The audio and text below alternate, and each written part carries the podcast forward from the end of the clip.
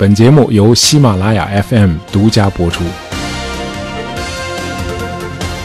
今天的节目是个命题作文啊，让谈谈脱口秀啊。我想了想，可能我还是得结合历史来谈，呃，扬长避短嘛啊，我比较擅长这个。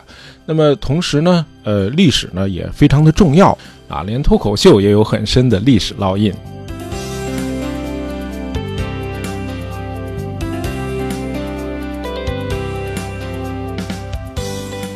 那么今天呢，有很多人都在做脱口秀啊，从幼儿园的小朋友到街道大妈啊，网红时代嘛。不过要声明一下啊，我们这个节目不能算脱口秀啊，因为我们是讲历史故事的，而且还是有稿子的啊。而脱口秀讲的都是当下的事儿，而且很多都是当下的热点问题，而且人家是脱稿的，属于那种聊天节目。但是呢，它又不同于一般的聊天，因为这种聊天是单向的。啊，而且你聊天的对象是一大群人，因此它更像是演讲。呃，我的看法是啊，你做这类聊天，你首先你得娱乐大伙儿，啊，你得让大伙儿喜欢你讲的段子，啊，进而让大家相信你的观点，啊，喜欢你这个人。呃，另外，脱口秀毕竟不是单口相声，因为你聊的都是很有时效性的热点问题。呃，你得有你自己独特的视角和观点，同时呢，你讲的时候呢，还得有点激情啊，还得有你独特的风格。呃，总之做这个脱口秀其实是挺不容易的啊。呃，这是我的观点。那么，既然这个节目是谈历史的啊，我们就来看看历史上最成功的啊、最有号召力的那些跨界的脱口秀明星都是些什么人啊？当然都是些政客。这些政客很有本事，能够在公众面前讲起话来滔滔不绝。而且能够迅速地抓住听众，呃，比如大家都熟知的希特勒啊，这哥们讲起话来太有感染力了，呃，除了超一流的口才啊，希特勒还有一个特别牛的地方，啊，就是他无师自通的心理学，他知道听众们最想听什么，然后怎么包装这些内容。啊，注意啊，这比口才要重要的多啊，可以说这是一个演讲者最重要的素质。呃，我们知道德国在一战之后陷入了严重的经济危机，而战后的凡尔赛合约要求德国做出巨额的战争赔偿，还给德国设置了各种的限制。那么德国老百姓自然非常的痛恨这个凡尔赛合约，于是呢，希特勒就告诉听众们，呃，他是一个爱国者，而但凡是爱国者都是痛恨凡尔赛合约的，他将领导德国人民打碎凡尔赛合约对德国的种种限制。另外，为什么会有一九二九年的世界经济大萧条呢？为什么你们大伙都会失业呢？啊，因为有贪婪的犹太人搞垮了世界金融。德国要想恢复以前的繁荣，啊，我们要想一顿三餐每顿都有肉吃，我们只要做两件事就能办到：一是打碎凡尔赛合约，二是赶走所有的犹太人。啊，希特勒非常聪明啊，他知道一个民族最好的凝聚力就是仇恨。啊，于是希特勒就用简单易懂的语言包装了几个仇恨的对象啊，像什么凡尔赛合约啊、犹太人啊、什么布尔什维克啊，然后呢，他就用充满激情的语言来抨击这些仇恨对象。于是他就用几个简单的概念和一些充满豪情的口号，就把大伙的情绪全都调动起来了啊！就这样，强烈的共鸣就产生了啊，因为群众的不满都找到了出口嘛。那么希特勒这种玩法虽然很有效。呃，但是历史告诉我们，煽动仇恨的破坏性是相当大的啊，是非常危险的，因此是不可取的。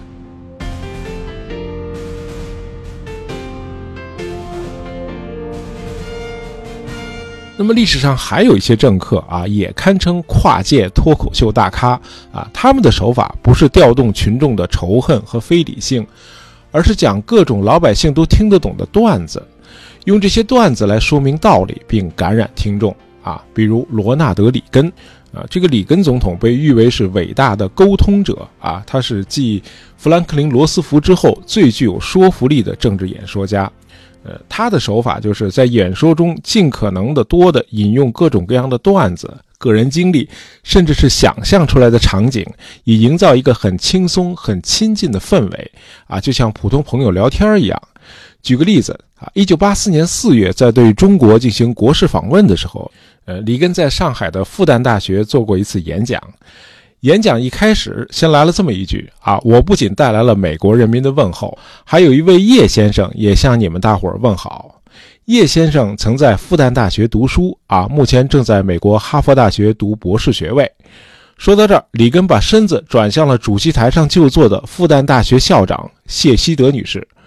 他说：“谢校长，叶先生还请我转达对您的问候啊。他说他是您的得意门生。”接着，里根又说：“呃，当我听说你们复旦大学的谢校长啊，曾在美国史密斯学院获得了博士学位，这一下就拉近了我们之间的距离啊。因为我老婆南希也是毕业于史密斯学院的啊，缘分嘛。”那么，在谈到美国人对中国如何心驰神往的时候啊，里根说啊，其实很多的中国元素早就已经融入了美国的日常生活，啊，中国的影响、中国的成就在美国到处可见，啊，他说，如果我今天下午不是在上海，而是在华盛顿，我从窗户往外看，我极有可能看到一男一女两个美国人穿着中式的丝绸服装啊，沿着白宫门前的宾夕法尼亚大道走过。啊，这两个人很可能是去国家肖像艺术馆去看中国的艺术展览，之后他们很可能还会漫步到国家美术馆去看华裔建筑师贝聿铭为该馆设计的新楼，然后他们可能会去一家中国餐馆吃晚饭，啊，以此结束这一天的活动。啊，这就是为什么我们一提到中国就会感到一种蓬勃的朝气。啊，说到这儿，全场爆发出一阵笑声。If I were spending this afternoon in Washington. I might look out the window and see a man and woman strolling along Pennsylvania Avenue wearing Chinese silk. They might be on their way to our National Portrait Gallery to see the Chinese art exhibit. And from there, perhaps they would stroll to our National Gallery to see the new building designed by the Chinese American architect I.M. Pei. After that, they might end their day dining in a restaurant that serves Chinese cuisine. 呃，不得不承认啊，这里根太会聊天了啊，几个段子就把他和听众之间的关系拉近了啊。里根的这种能说会道啊，部分是源于他父亲的遗传。里根的父亲杰克是个推销员，啊，干这一行的基本素质啊，就是这巧舌如簧嘛啊。从我们国家秦朝的徐福到春晚上卖拐的赵本山啊，哪个搞推销的不是一流的段子手啊？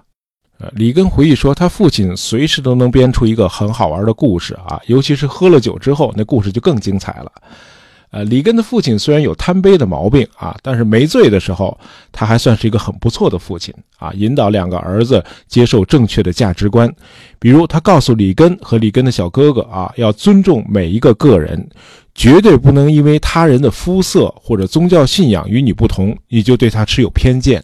啊，里根年轻的时候从没想过将来会进入政界啊，他没有美国精英们所谓的常春藤背景，也没有上过法学院啊，他是在老家伊利诺伊州的一所不知名的大学啊读了四年的经济专业，呃，毕业之后他先是在伊利诺伊的一家地方电台工作啊，之后他去了加利福尼亚，在那儿的一家比较大的电台当了体育解说员，呃，他的口才显然是在这儿练出来的。呃，一九三七年，时年二十六岁的里根通过了华纳兄弟制片公司的试镜，啊，他成了一名电影演员。啊，里根出演的第一部电影叫《爱在广播中》，在这部影片中，他演的是一个年轻的广播电台的记者，啊，其实就是在演他自己嘛。啊，据说这也是里根演过的唯一一部比较成功的电影。那么，二战期间，里根参加了美国陆军航空队啊，因为视力太差，无法参加空中作战。那么，军方就把他派到了一个摄制小组啊，去拍摄训练教学影片啊，直到战争结束。那么，战后他回到了好莱坞啊。里根在好莱坞前前后后一共打拼了差不多二十个年头啊，他一共演了五十多部电影啊，基本上都是配角。很多传记作家都说啊，里根进入电影界应该算是搭错车了。他完全不能胜任扮演不同的角色，他只适合演他自己啊。比如说他演的那第一部电影，那既然演电影演不好，那先干点别的呗啊。里根后来担任了两届美国电影演员工会的主席。那么到了1954年，里根在大学里学的经济学第一次派上了用场。这个时候的里根的演艺生涯正处在低谷啊。有一天，他突然接到一个电话，问他有没有时间去拍电视剧。啊，这是由美国通用电气公司啊，就爱迪生创立的那个公司。呃，这个通用电气公司要制作一个一周一期的喜剧啊，拍这个系列剧的目的当然是给通用公司做广告了。那么这个剧里的演员是经常换的，但是有个主持人是固定的啊，就问里根能不能演这个主持人。啊，年薪是十二万五千美元啊，这在当时可不是一笔小钱啊。里根就欣然同意了啊。这个剧可以说是造就了里根。Now, Alan Ladd in a return engagement stars for General Electric. And every Sunday night, General Electric brings you the finest motion picture stars on TV. The great names in comedy, in mystery, in romance. 为了饰演这个角色，里根以通用电气公司发言人的身份走遍全国。他利用这个机会，呃，得以深入了解很多企业的经济活动，逐渐就慢慢形成了一套自己的经济理论。这就是后来广为人知的里根经济学，也叫供给侧经济学。供给侧这词儿，我们中国人听着很耳熟哈。呃，这个里根经济学的核心内容就是啊，市场供给会自动的创造需求，因此应该倡导自由主义的经济政策，减少国家对企业的干预，同时大规模减税，以让企业恢复活力。呃，里根经济学的价值观基础是个人的自由，而个人自由的核心是经济上的自由。啊，里根认为，如果民众在经济上得到自由，就不需要任何人对他们发号施令了。里根的这套思想让我们想起了中国晚清时期的启蒙思想家严复啊。严复用文言文把英文 liberty 这个词做了一个非常精当的翻译啊，叫群己权界，群众的群，自己的己，权力的权，界限的界。所谓群己权界，就是严格的划分国家和个人他们各自的权限。从长远来看，一个国家的国力就是这个国家所有的个人的生物能和智能的总和，啊，因此个体是否能够得到智力的拓展和精神的提升，将决定一个国家未来的命运。啊，里根认为，过多的政府干预只会捆住每一个个体的手脚，啊，妨碍市场资本主义的自由发展，啊，压制企业的自主权、灵活性，扼杀企业的创新，啊，因此应该尽量减少国家对企业的干预。呃，等到一九六二年通用电气公司的这个电视剧停播的时候，里根已经一跃而成为全国的公众人物，啊，成了新自由主义的坚定捍卫者，啊，这为他日后从政铺平了道路。和好莱坞多数艺人一样，里根年轻的时候是支持民主党的，而他此时的立场显然离民主党的政治理念已经渐行渐远了。那么四年后，他代表共和党赢得了加利福尼亚州州长的竞选。一九七零年，他又再度竞选连任加州的州长。呃，一九六八年和一九七六年，里根曾两次参加总统选举都没有成功。到了一九八零年，里根击败了当时的卡特总统。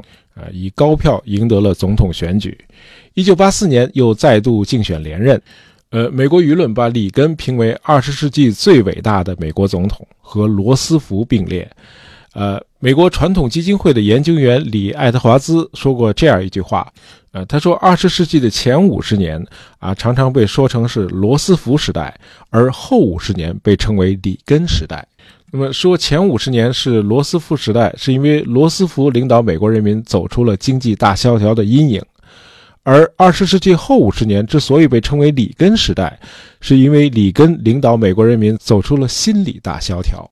啊，因为二十世纪的后半叶，美国遭受了一连串沉重的打击啊，包括肯尼迪总统遇刺，啊，民权领袖马丁路德金被暗杀，啊，水门事件丑闻以及越南战争的失败。而里根用他的新自由主义经济政策，为后来的克林顿时期经济的高速增长奠定了坚实的基础，而且他用他的星球大战计划还拖垮了苏联，啊，从而结束了冷战。好，我们接着今天的主题，再来聊聊作为段子手的里根。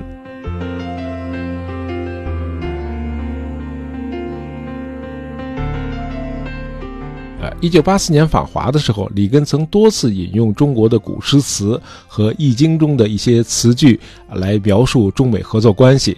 那么他在会谈和演讲中啊，尽可能的多说中文。呃，在谈到中美关系的时候，他甚至用汉语说出了通力合作和互敬互惠。啊，他非常善于赢得谈判对象和听众的好感。啊，里根有个习惯啊，他总是带个小本子，把他新学到的概念。啊，和一些轶事啊，包括笑话啊，都抄下来。啊，里根的幽默一直被人们津津乐道啊。比如他第一次当选州长的时候，呃，在竞选现场上，有记者问啊：“你是演员出身，你认为你将如何来领导加利福尼亚州呢？”呃，里根回答说：“我也不知道啊，我演电影的时候没演过州长。”那么在竞选连任总统的时候，里根已经七十三岁了啊，他的对手是比他年轻很多的蒙代尔。那么在做电视辩论的时候，主持人就问里根啊：“你怎么面对你自己的高龄问题呢？啊，你都这么大岁数了。”里根一本正经地回答说：“啊，我的对手太年轻，而且缺乏政治经验，我当然不会在这方面故意占他的便宜了。”啊，当时这个竞选对手蒙代尔忍不住就哈哈大笑起来了。那么，无论是政界也好，媒体也好，总是有人拿年龄来跟他开玩笑。里根也总是用他的幽默来回应。他说：“我去体检的时候，大夫从来不问我多大岁数，他们直接给我上碳十四。啊，这碳十四就是确定远古化石年份啊所用的那种放射性同位素。呃，美国一共有五十个州，而二百多年前刚建国的时候只有十三个州啊，十三块殖民地嘛。”里根有一次对记者说：“啊，你们又提我的年龄，我告诉你们我有多年轻吧。这次我准备走遍全国十三个州，参加所有的竞选活动。啊，这笑话只有他们国家的人才听得懂啊。他的意思是，他很年轻，他才二百多岁。啊，甚至在国外访问的时候，里根也不忘拿自己的年龄开玩笑。有一次在英国的一座十五世纪的建筑里演讲。”里根说：“啊，能够与比我还老的东西站在一起，真让我感觉很舒服。呃，这次他们选我当总统，就是美国试图向我们的欧洲表哥展示，我们美国也是尊重古董的。啊，里根的这类即兴幽默实在是太多了啊！有一次给超级巨星迈克尔·杰克逊颁发特别成就奖，那么在白宫的南草坪上，密密麻麻站满了迈克尔·杰克逊的粉丝。”啊，里根一看这场景，立刻脱口而出：“啊，自从我们从中国回来，就没见过这么多人。嗨，我还以为你们是来看我的呢。” We haven't seen this many people since we left China. And just think, you all came to see me. 咱们在前面说了，里根的政治理念就是提倡小政府、大社会啊，尽可能的减少政府对经济和社会的干预。为此，他已经做到了极致了啊！他让国家安全顾问把每天国内外发生的重大事件，用尽可能精炼的语言浓缩在一页纸上啊！里根每天上午就看那一页纸啊，这就算处理完政务了。然后他就开始给粉丝们写回信了啊！他粉丝比较多嘛，哎，他这种治国理政完全是老子那一套啊，无为而治嘛。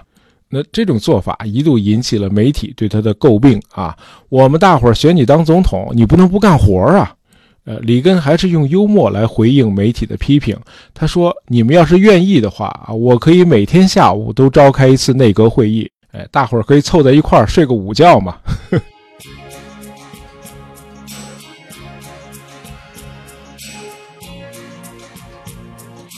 最神的是，在遇刺负伤之后，里根仍不忘幽默。